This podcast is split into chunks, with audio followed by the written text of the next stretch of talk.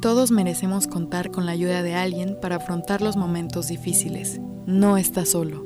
Con la doctora Marta Palencia.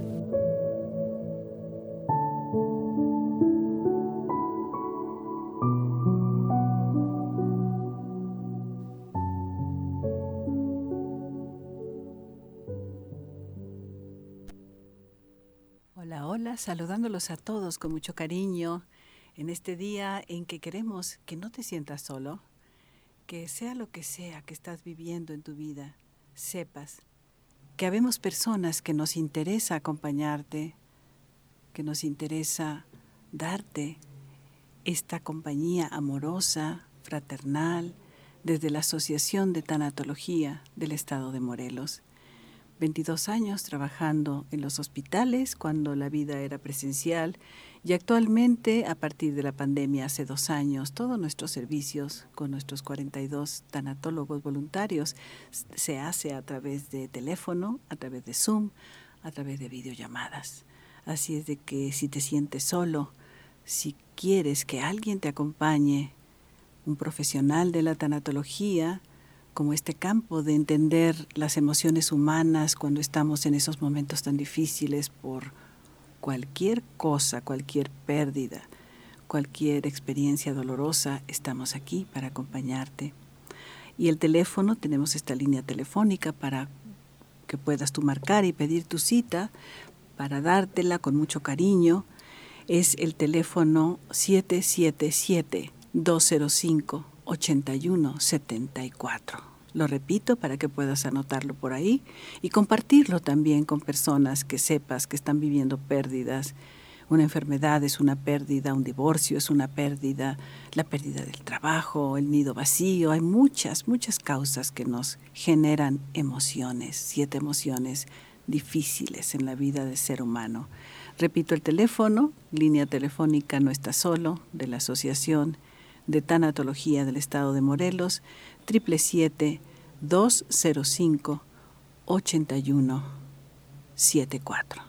Yo soy la doctora Palencia, yo contesto la línea telefónica, escucho tu caso, me doy cuenta cuál es la situación emocional y te canalizo con uno de nuestros voluntarios de acuerdo al tipo de duelo que estás viviendo, porque nosotros como tanatólogos, como voluntarios también hemos tenido pérdidas y seguimos teniendo experiencias dolorosas, pero estamos capacitados, formados para poder manejar nuestras siete emociones, para poder cuidar nuestros cuatro cuerpos.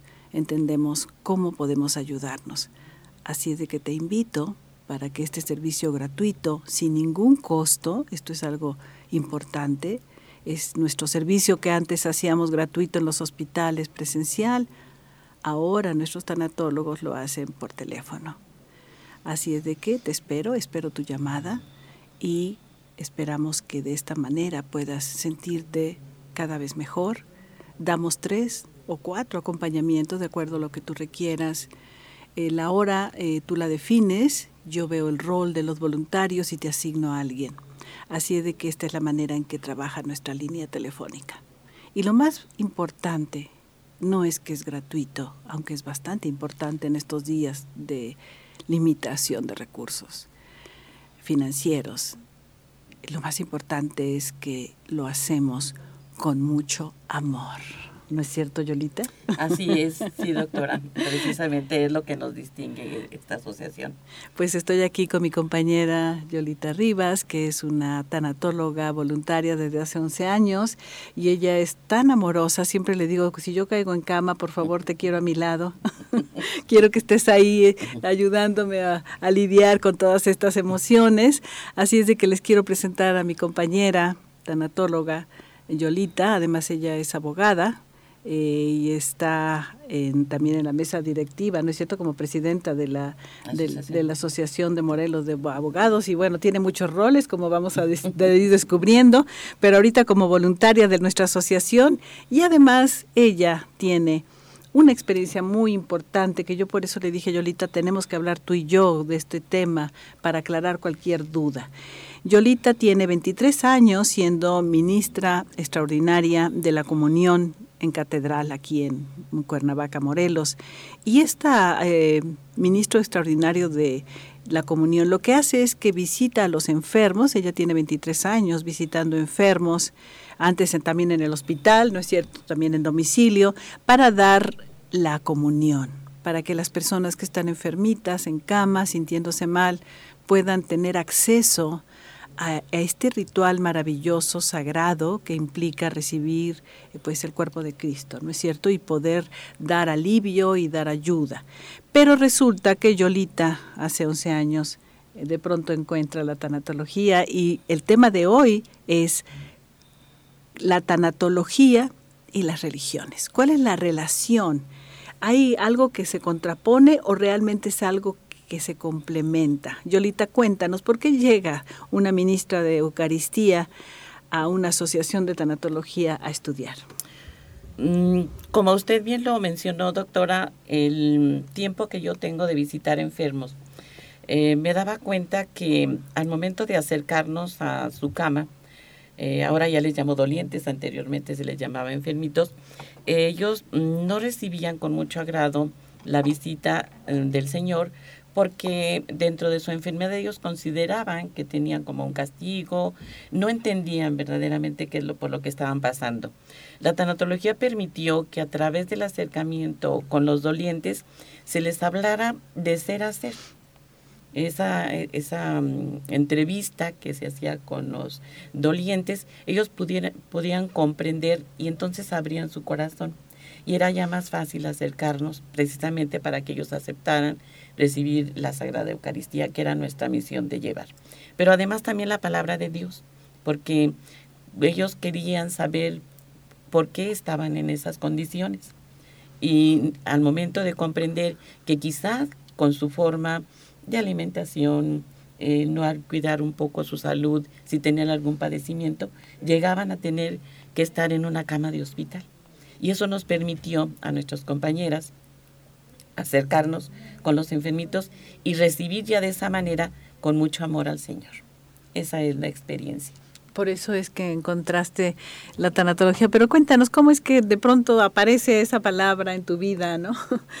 como abogada, eh, como maestra también en la UAM, que llevas muchísimos años. ¿Cuántos años de maestra? 15 años. 15 años en, la UAM. ¿En qué área estás dando tu docencia? Estuve en la Facultad de Contaduría, Administración e Informática con los grupos de primero, este atendiendo tanto contadores, administradores, inclusive con jóvenes este, en informática y en la Facultad de Derecho en el área de la licenciatura de Seguridad Ciudadana en valores este, también, o sea, hablando sobre los chicos, sobre los valores. Eh, eso me ha permitido también, inclusive, doctora, acercarme precisamente con ellos, porque no es nada más este, el conocimiento de la religión, sino la necesidad que tiene el ser humano de encontrar la escucha profunda, que es lo que tenemos en tanatología.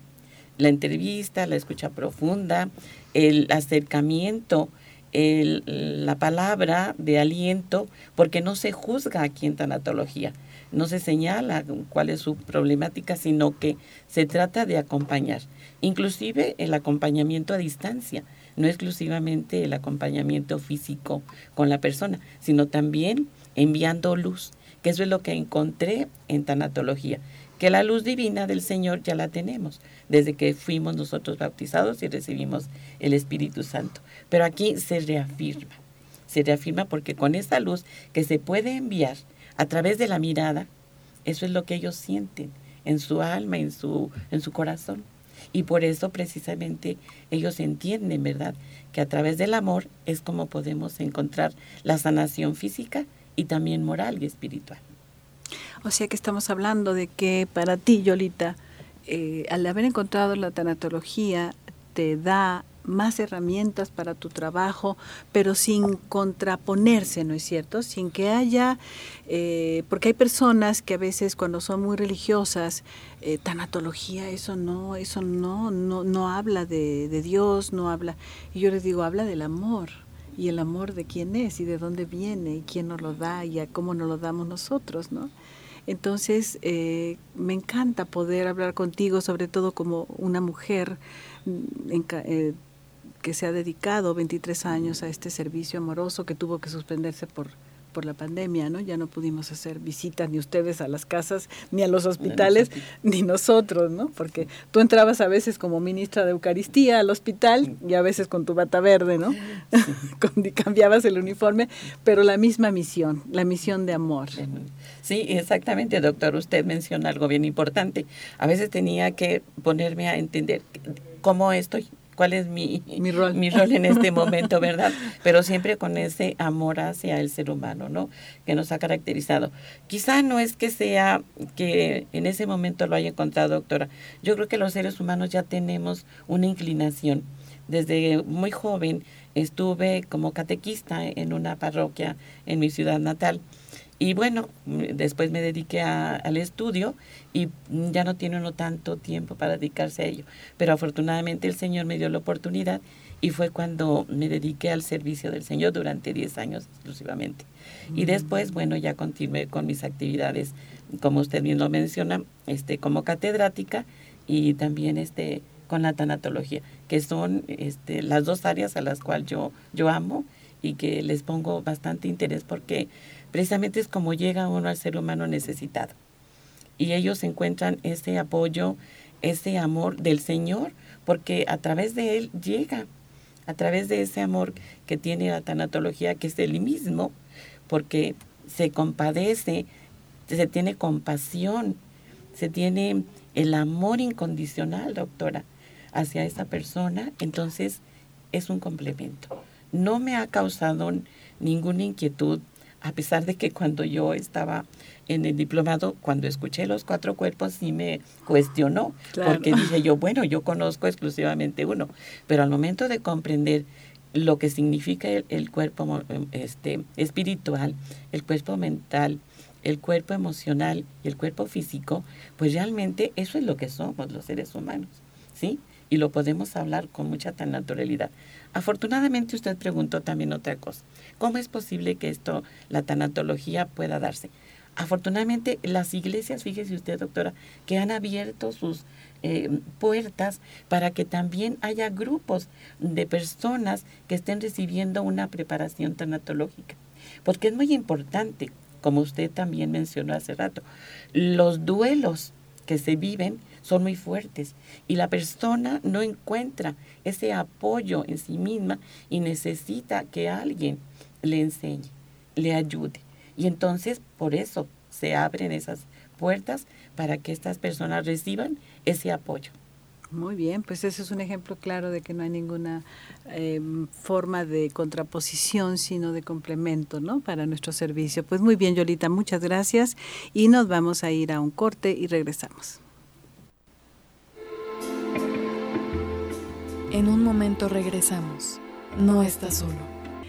Pues muy bien, regresamos. Estamos hablando sobre la tanatología y las religiones, cuál es la relación, cuál es la manera en que la tanatología puede apoyar a la, a la labor de los ministros, de los que tienen este, le llaman carismas de servicio diferentes, ¿no? En las iglesias en donde Yolita, nuestra compañera, pues tiene este carisma de llevar la comunión a los enfermitos y contándonos cómo es que, que llegas, Yolita, cómo es que tú descubres en el hospital que existe eso que se llama tanatología. ¿Cómo fue que te llamó la atención la primera vez? Cuéntanos. Cuando se visitaba el hospital de parte del grupo de la catedral, encontrábamos enfermitos que estaban enojados con Dios y nosotros llegábamos y le hablábamos de él entonces decía, pero es que porque yo estoy aquí. Hay un caso muy, mm, nos llamó mucho la atención.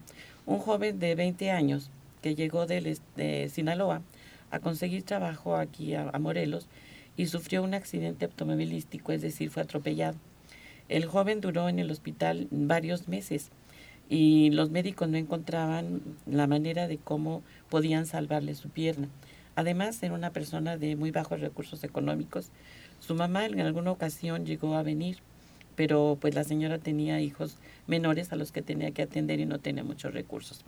El joven no quería que nos acercáramos nosotros a hablarle, a llevarle la palabra del Señor y después, posteriormente, con el, tuvimos la oportunidad ya de visitarlo desde el punto de vista tanatológico. Entonces el joven una vez nos habló y nos dijo que ya podíamos nosotros hablar con él después de mucho tiempo. Le preguntamos qué había pasado. Entonces nos dijo que él había entendido a través de las pláticas que, que habíamos tenido de tanatología, que él tenía que entregarse realmente y dejar que obrara eh, un ser superior en su, en su curación. Él dice que llegó el médico a decirle que necesitaba intervenirlo quirúrgicamente para poder este pues mm, operarlo y que iba a tener que quitarle su pierna. Él, eh, recordando estas pláticas que tuvimos, dijo, bueno, pues entonces voy a aceptar esta situación. Él fue llevado al quirófano en la mañana, tenía una, pues no podríamos decir que amistad, pero sí un cierto cariño con una enfermera y le pidió que lo acompañara porque pues él no tenía ningún familiar. El caso es que llegando a quirófano, el mm, este médico que iba a hacer la intervención quirúrgica le preguntó, ¿qué fue lo que hiciste? Y le dice él, ¿por qué? Él vio, eh, este, de alguna forma, pudo percibir que él ya tenía eh, el apósito y el medicamento que le pusieron para iniciar la, operación. Y le dijo el doctor, es que ya no te voy a operar, porque fíjate que ya no es necesario. Tú, tú, ya tienes em, eh, una irrigación sanguínea en tu pierna. Y de ahí lo regresaron. Y después nos comentaba, estaba tan feliz, parecía como un pajarito que quería salir a volar. Claro, Se asomaba por la ventana y ya quería estar fuera. Y decía, he comprendido cuál es mi esencia y por qué estaba yo tan enojado y por qué no quería recibir la palabra de Dios. Pero con la tanatología comprendí y entendí que un ser humano tiene limitaciones, pero también dentro de el ser humano existen recursos para poder salir adelante. Entonces, unió su cuerpo físico, su cuerpo mental, su cuerpo espiritual y su cuerpo emocional. ¿Y cuál fue el resultado? Fue este, maravilloso. Es una experiencia que tuvimos que nos llenó de tanta alegría, doctora. Claro, imagínate. Porque después de verlo en esas condiciones, un joven de 20 años con una situación de esa naturaleza, claro que los medios que ahora existen para poder rehabilitar a una persona en esas condiciones, hay muchos, pero sin embargo es muy fuerte que no es tan fácil de poder sobrellevar. Y bueno, bendito sea Dios, el joven pudo recuperarse y decía, ahora sí, me voy a ir caminando para dar gracias. No, no hagas eso, porque no es necesario que, que te eh, hagas ese esfuerzo, ¿no? Eh, ya lograste esa, esa recuperación. Claro, es que qué maravilla de caso, Yolita, ¿eh? porque habla eh, por el lado de la religión, desde luego de la fe, ¿no? De la fe en un ser que me ayuda, un ser superior que me ayuda. Y desde el punto de vista psicológico, desde la tanatología, habla de la importancia de la aceptación, como bien le dijiste, ¿no? No seguir rechazando mi situación, sea la que sea, aunque sea tan dolorosa de que me van a cortar una parte de mí esta parte donde la aceptación eh, se convierte en una de las etapas de duelo, la etapa donde dejamos de, de, negar, de rechazar, de pelearnos, de ya no quiero. Todo eso es el sufrimiento desde el punto de vista de la tanatología, ¿no? Sufrir, rechazo, me peleo con quien sea, ¿no? Con un ser superior o con la vida o con lo que me pasó, con el que me atropelló, lo que sea. Pero es un rechazo y no quiero y no quiero. Y entonces, al parecer, ¿no? La explicación científica, dijéramos, es que la, la parte inmunológica de nuestro cuerpo se deprime, se, se, se, bajan todas nuestras defensas, no tenemos cómo lidiar con la situación mientras nuestra mente y nuestras emociones, que son los dos cuerpos, estén en esa lucha constante, ¿no? Y es maravilloso ver cómo cuando él acepta, cuando él deja de luchar, que es, eso es a lo que llevamos en el duelo, ¿no? Dejemos de, de no aceptar lo doloroso, por doloroso que sea, dejemos de luchar, aceptemos para poder pasar a otra etapa en donde ya desde la aceptación podemos pensar con más claridad, podemos ver con más claridad, inclusive ver opciones más claras, ¿no? De qué tengo o qué puedo hacer. Entonces, pues es un caso maravilloso, Violita, de, de esta combinación de cómo la tanatología y con la, las religiones diferentes, ¿no? Estamos hablando aquí de la religión católica, pero la religión, eh, todas las religiones que existen, de todo tipo, en todo el mundo, todas finalmente están sustentadas en valores, ¿no es cierto, Yolita? Claro. En valores del amor, en amores de la misericordia, de la compasión, de la ayuda, del compartir, de la fraternidad. Y bueno, además me parece hermoso esta relación con la enfermera que se siente apoyado, ¿no? Y que puede decirle, acompáñame, voy a un momento difícil, no sentirse solo. Solo.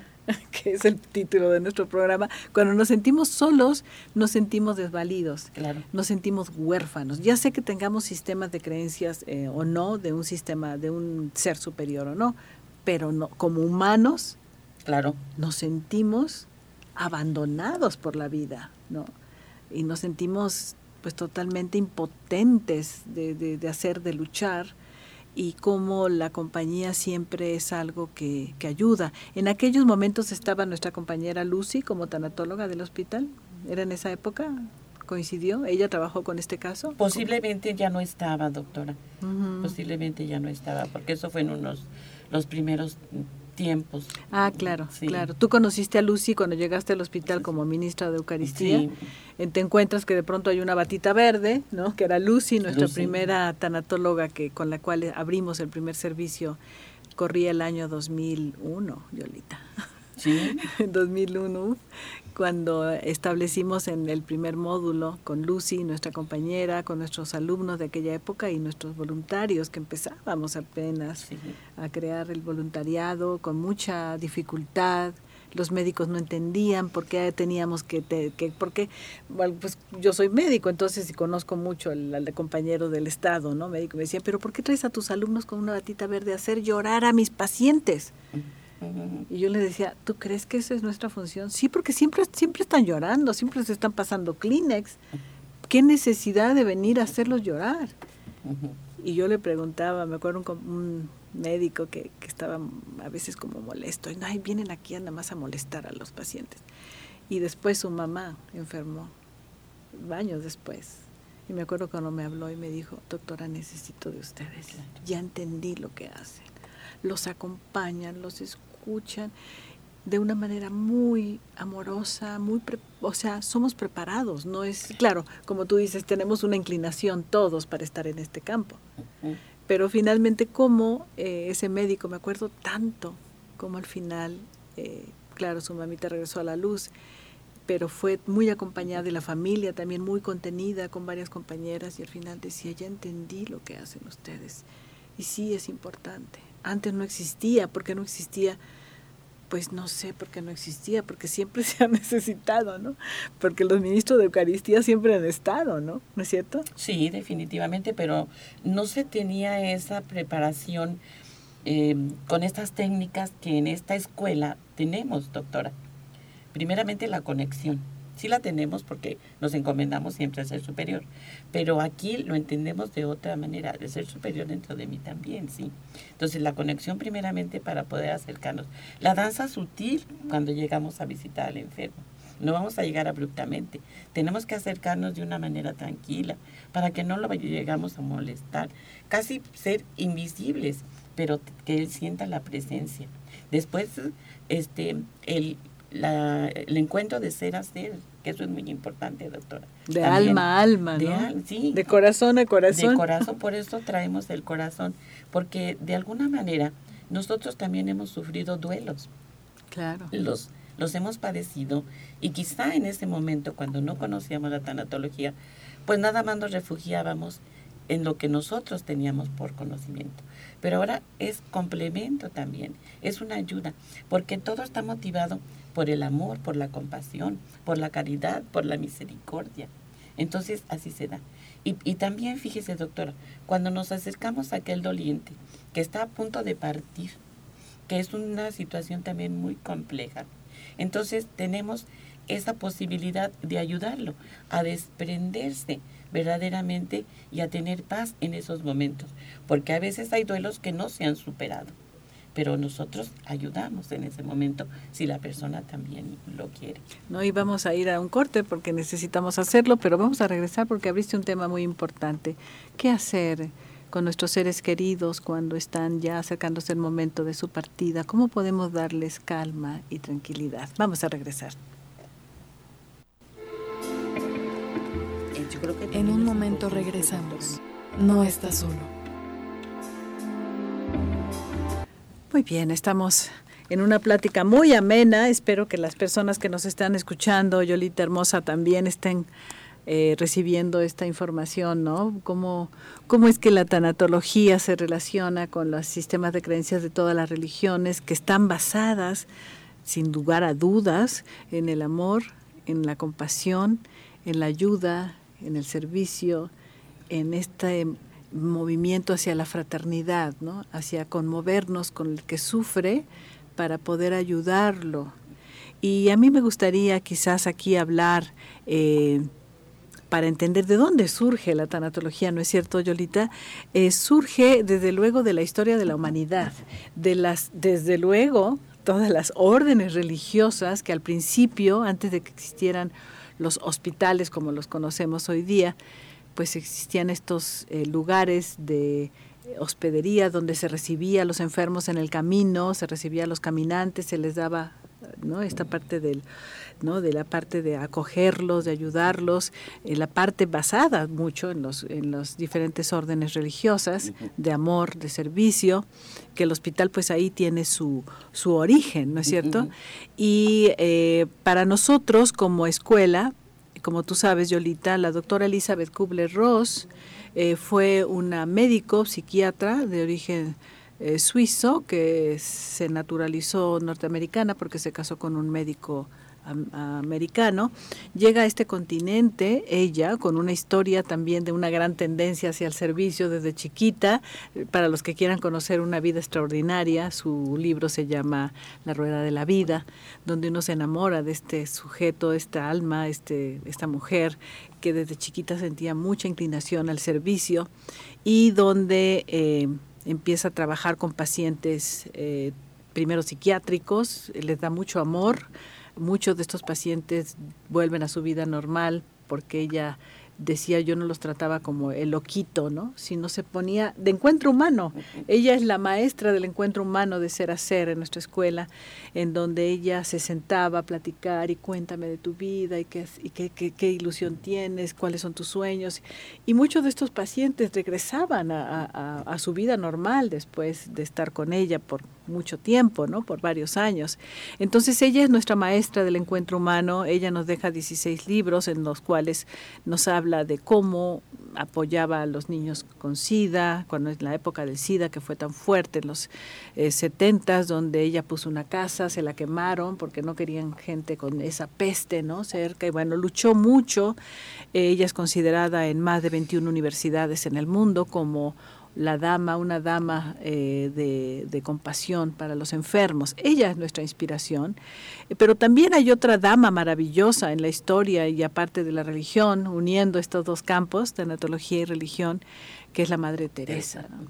La Madre Teresa, Yolita, es, eh, yo cada vez que hablo con ella me, me, conmueve tanto la lucha, porque además hay que leer su vida, ver su, hay una película en donde nos cuenta todo lo que ella tuvo que hacer para convencer que se hiciera esta mm, orden nueva para trabajar con los moribundos ¿no? en, en, la India y después por todo el mundo. Entonces recuerdo mucho una foto que hay donde se encuentra la Madre Teresa tomando té con la doctora Elizabeth Kubler-Ross. O sea, esta unión de la tanatología hospitalaria con la doctora Kubler-Ross, eh, ella nunca, ella nunca habló de la tanatología, ella habló del amor incondicional con los enfermos. Ella eh, nunca estableció una, como nosotros tenemos módulos ahorita cerrados, ¿verdad? Los hospitales tenemos módulos en los siete hospitales del estado. Eh, pero cuando estas dos mujeres, a mí esa, esa foto que está por ahí, la pueden buscar si les interesa, eh, les tomaron tomando té a la Madre Teresa y a la doctora Elizabeth Kubler-Ross, dos mujeres que unen esto, el, el, apoyo amoroso a los enfermos con el apoyo amoroso desde la religión, compasivos los dos, eh, donde se ve esta comunión ¿no? de estos dos campos, la tanatología y las religiones. Eso a mí me, me conmueve mucho esa foto, eh, porque finalmente diferentes sistemas de creencias, pero el mismo corazón, el mismo deseo de ayudar, el mismo deseo que te llevó a ti a buscar ser ministra, a mí a ser tanatóloga, como médico, frustrada de ver la frialdad en los hospitales eh, del personal de salud, de cómo no podemos eh, acompañar, ser más sensibles, ¿no es cierto? Y eh, yo por eso soy tanatóloga, Yolita porque mi padre regresa a la luz, ahora lo digo así, antes decía morir, eso es una palabra que suena muy desesperada esperanzadora. Mi padre regresa a la luz en un hospital cuando yo tenía 20 años, estudiando de medicina, y regresa a la luz en un hospital ante una frialdad y una indiferencia, pues lo que es en los hospitales, no están capacitados. Eh, y finalmente sentir que pues que a nadie le importó la partida de mi padre, nadie se acercó a mí, que yo me quedé esa noche eh, cuidándolo y me sentí tan desamparada y tan con tanto dolor y yo decía, no puede ser que en los hospitales no haya alguien que se te acerque y que te diga cómo estás, a ver, siéntate, es muy difícil, ¿verdad? Esto que está. Y es lo que hacemos hoy día nosotros.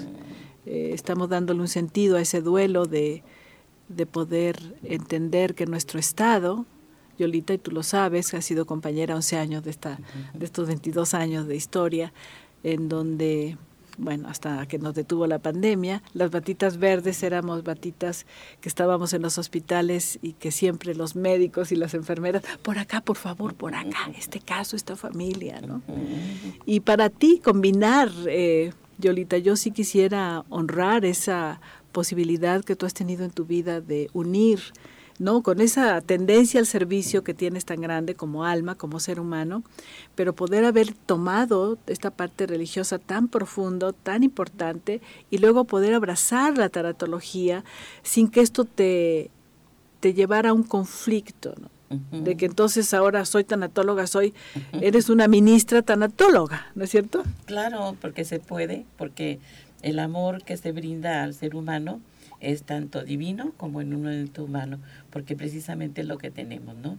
La mirada profunda, el acercamiento. Yo le decía en una ocasión, doctora, que nos encontramos una situación en el hospital también de una persona en crisis. Y entonces lo, lo que hice fue abrazarla en ese momento, abrir mis brazos. Ella llegó y encontró ese consuelo. Pudimos hablar después, posteriormente, cuál era su duelo y se le pudo atender. Pero es eso, el sentir que precisamente hay alguien como usted lo menciona, que esa experiencia tan difícil que usted tuvo, ¿verdad? Que no lo tengan la mayoría de las personas, que puedan encontrar alguien que les tome la mano cuando se están desprendiendo de este mundo, cuando ellos están iniciando ese viaje a otro estado, ¿verdad? A otra situación de esa alma que va a encontrar ese camino a la luz. Eso es muy importante, el que siempre haya alguien que tenga esa misericordia y esa compasión para hablarles, para decirles que no están solos. Eso es lo más importante, doctor. Sí, hermoso, hermoso. Yo creo que tú has de tener una satisfacción doble, si nosotros como tanatólogas nada más, ¿no? Yo me siento tan satisfecha de, de ver lo que se ha logrado en este estado eh, con más de 35 mil dolientes atendidos en, tantos años y aparte tú como tanatóloga tu satisfacción con 11 años y aparte como ministra de 23 años es doble satisfacción, ¿no? Sentir que, que tenemos mucho, mucho de dónde tomar para ofrecer y no solo, como decíamos, en el momento de la transición, ¿no? de, que se está dejando el cuerpo, que estamos abandonando este mundo físico para dirigirnos a la luz, eh, que, en la, que en la parte religiosa pues se dice de una manera, nosotros lo decimos regresar a la luz, pero finalmente la luz pues es el amor del Padre, o sea, es el cielo, el paraíso, como cada quien le, le llame, pero finalmente es un lugar mucho mejor que el que estamos en esta escuela de la vida tan tan difícil y también me comentabas que, pudiéramos aclarar que no solamente la tanatología es para el momento de la transición, ¿no? ¿Quieres comentar sobre eso? Sí, los duelos que vivimos en, y que pasamos por la vida, eh, que, que pueden ser muy sencillos quizá para muchas personas, pero es la pérdida del trabajo, es la pérdida de la salud, es la pérdida de una mascota, es una relación, una amistad, todos son duelos y se necesita tener un acompañamiento para poder eh, sobrellevarlo. Pero lo principal, doctora, es que somos instrumentos. Eso es lo más importante, porque ahí se manifiesta el amor divino y todo lo que nosotros podamos comprender porque somos instrumento de paz. Qué maravilla, pues poder este, cerrar este programa. Nos vamos a pasar a la siguiente sección con una pequeña meditación que siempre terminamos. Yolita, yo quiero agradecerte y agradecerte como ser humano que estés aquí en este en este Cuernavaca nuestro, en este estado, en este país, haciendo este servicio maravilloso. Gracias por tu gran corazón y gracias por tu esta sensación de amorosidad que tienes siempre dispuesta. Pues gracias a que usted se ha empeñado a que la tanatología se conozca, no nada más en nuestro estado, doctora, lo ha llevado usted inclusive internacionalmente. Que usted siga siendo esa luz para muchas almas. Muchas gracias, nos vamos a un corte y regresamos a nuestro ejercicio para cerrar relajándonos un poco. Muy bien, regresamos a la final ah, de este programa donde hablamos de la tanatología con las religiones, cuáles son sus áreas en común, compartiendo la experiencia de nuestra querida compañera Yolita Rivas. Eh, y creo que a estas alturas ya nos queda muy claro que la tanatología puede ayudarnos a todos, no importa nuestros sistemas de creencias, o aunque no tengamos concepto de, de un ser superior, aunque estemos enojados porque pensamos que ese ser está permitiendo que pasen cosas en nuestra vida, que es pues una visión del Antiguo Testamento, desde luego el Nuevo Testamento nos habla de un Padre de amor, fue la buena nueva que nos vino a traer Jesús, pero finalmente la idea es que tú y yo, como seres humanos, independientemente de todos nuestros sistemas de creencias, nuestras experiencias de vida, todos somos seres, hijos de esta maravillosa fuente de luz y de amor al que llamamos Dios y con muchísimos otros nombres, cada religión le pone un nombre, pero al final, al final de todo, el amor es lo que une todo. Entonces, este amor es lo que yo quisiera llevarte en esta meditación final a que puedas encontrarlo dentro de ti para poder irradiarlo a todas las personas a tu alrededor, con las que convives, con las que trabajas. Y finalmente también podemos enviar esta luz de nuestro amor cuando la contactamos a lo lejos, a la distancia, a las personas que en este momento están sufriendo de alguna manera por cualquier causa. De manera que vamos a, como siempre, a sentarnos derechitos. Eso es, derechita nuestra espalda, nuestros pies en la tierra, sobre el piso, nuestras manos hacia arriba, si las podemos poner en nuestros muslos. Muy bien. Y vamos a tomar tres respiraciones profundas con los ojitos cerrados.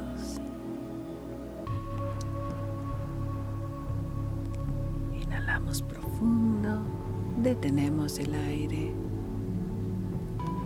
y exhalamos. De nuevo, profundo, profundo,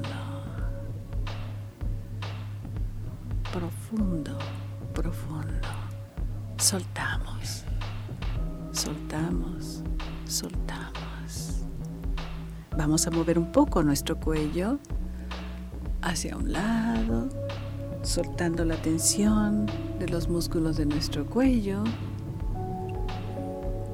inhalando, exhalando y hacia el otro lado nuestra cabeza, inhalando y exhalando, soltando, liberando la tensión. Vamos a mover un poco nuestros hombros hacia atrás, soltando tensión, soltando soltando. Muy bien. Sacudimos nuestras manos frente a nosotros y nuestros pies. Nuestros pies también tienen mucha tensión, la soltamos.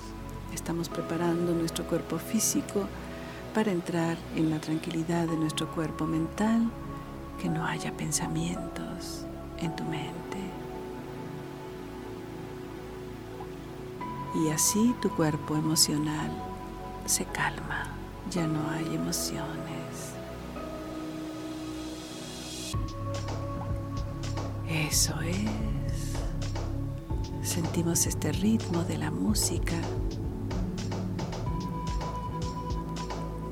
como si fuera el ritmo de nuestro corazón. Llevamos la mano a nuestro corazón, busca ahí el latido de tu corazón. Eso es, y ves sintiendo cómo empiezas a sentir la paz. Imagina dentro de tu corazón un espacio de luz, en silencio. Conéctate a ese espacio. Reconoce ese espacio que es parte de ti, dentro de tu corazón. Y empieza a sentir cómo una pequeña luz empieza a hacerse más grande dentro del centro de tu corazón. Eso es. Y cada vez que inhalas, esa luz se va haciendo más grande. Es esa parte de paz dentro de ti. Conéctate. Siéntela. Esa luz es el amor dentro de ti y envía a través de tu mente a aquellas personas que sabes que están sufriendo, envíales esa luz, envuélvelos en esa luz.